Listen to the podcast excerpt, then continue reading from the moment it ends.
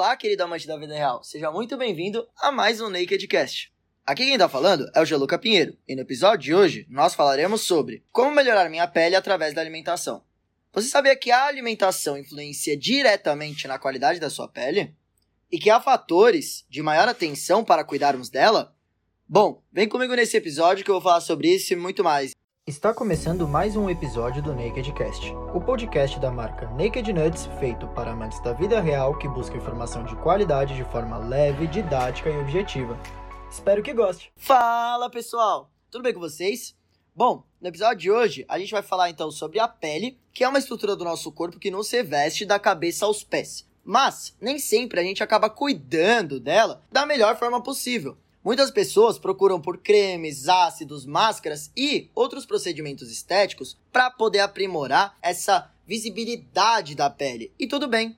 Mas será que essas pessoas também já estão fazendo o básico bem feito?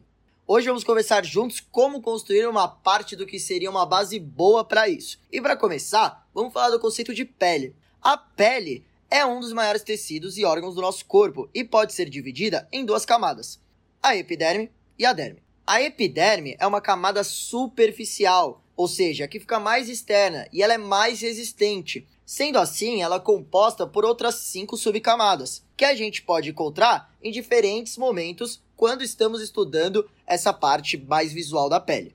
Nela, a gente vai encontrar a famosa melanina, que se concentra em maior quantidade nessa parte da estrutura da pele, alterando a coloração dela tanto que ao tomarmos sol, nossa pele tende a escurecer por conta dessa exposição da melanina aos raios solares. Além disso, essa parte da pele ela também nos protege contra ameaças externas, fazendo parte do nosso sistema imunológico. A derme, ela é bem mais elástica que a camada de cima e também pode ser dividida em duas subcamadas. Nela, a gente consegue encontrar uma estrutura própria para a produção do pelo e outra para a produção de sebo. Sim, eu, você e o resto do povo somos um bando de cebosos. E, para manter a qualidade dessa pele, nós dependemos de fatores internos e do ambiente que estamos. De um lado, nossa genética, hormônios, estresse e o sistema imunológico influenciam diretamente nisso. Por outro, a radiação solar, compostos tóxicos e alimentos e substâncias que nós somos alérgicos, além de mais alguns fatores um pouco mais técnicos, também agem sobre a qualidade e a saúde da nossa pele. Sendo assim, ela é uma vitrine do nosso corpo. A gente consegue exibir exatamente o que o corpo quer, dizendo quando tem algo errado com a nossa estrutura. Mas, claro, sempre tudo no contexto certo, e assim a gente consegue, quando a gente cuida bem dessa estrutura do corpo, deixar a vitrine a mais bonita possível da loja. Em termos de alimentação, os famosos antioxidantes são tipos segurança de balada. Vamos fingir que o sistema de proteção da pele é a nossa balada. Uma vez que esse segurança ele tá lá dentro, ele consegue neutralizar aqueles briguentos que também são conhecidos como espécies reativas de oxigênio, que reagem contra todo mundo ali presente, sendo os mais briguentos, por assim dizer. Logo, esses seguranças evitam que a nossa pele seja agredida por esses danados e acabe sendo prejudicada por isso. Já a nossa hidratação é de extrema importância para uma pele mais saudável e bonita, bem lisa e com aquela textura suave que ela tem. Já os níveis de acidez nos ajudam a nos proteger contra micro-organismos que são agressores do nosso sistema.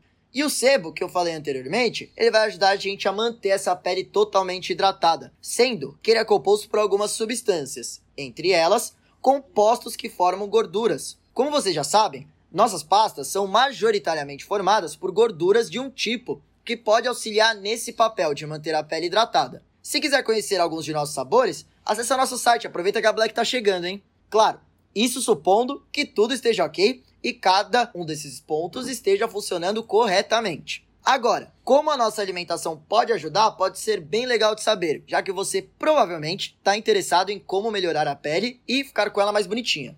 A vitamina A não pode ficar de lado. Ela é capaz de atuar no controle do crescimento e na renovação de células da pele, assim como seus precursores, que atuam como seguranças de balada que eu mencionei anteriormente. A vitamina C e a vitamina E podem ajudar em conjunto por possuírem um papel antioxidante e prevenirem as células de sofrerem a ação danosa de espécies específicas, ocasionadas, por exemplo, pela radiação solar. Além disso, a vitamina C também age na formação de colágeno, que constitui grande parte da estrutura da pele.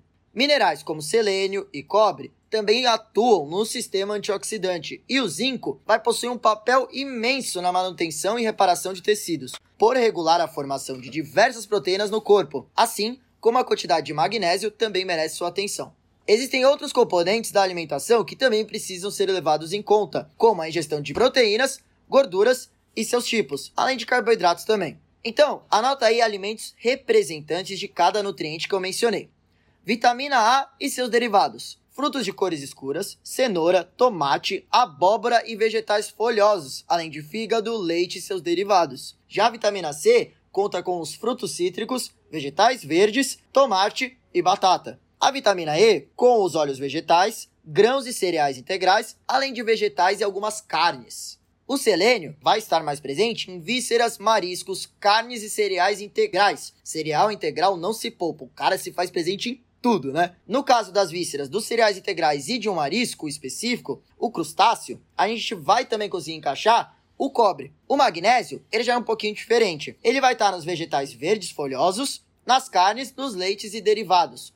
O zinco, nas carnes vermelhas, crustáceos e cereais integrais. Sendo que alguns desses minerais, como zinco, magnésio, selênio e algumas vitaminas, como no caso da vitamina E, também podem ser encontradas em nossos produtos. Bom, gente, espero ter ajudado com algumas dicas da parte de alimentação sobre o assunto, mas se você quer ver como alguns nutrientes citados também agem em outras áreas, como no cabelo, ouve nosso episódio sobre como deixar seu cabelo igual comercial de shampoo. Prometo que eles vão ficar brilhosos, sedosos, lindos e maravilhosos. Só arrastar para cima na playlist e, bom, nos vemos na próxima. Tchau!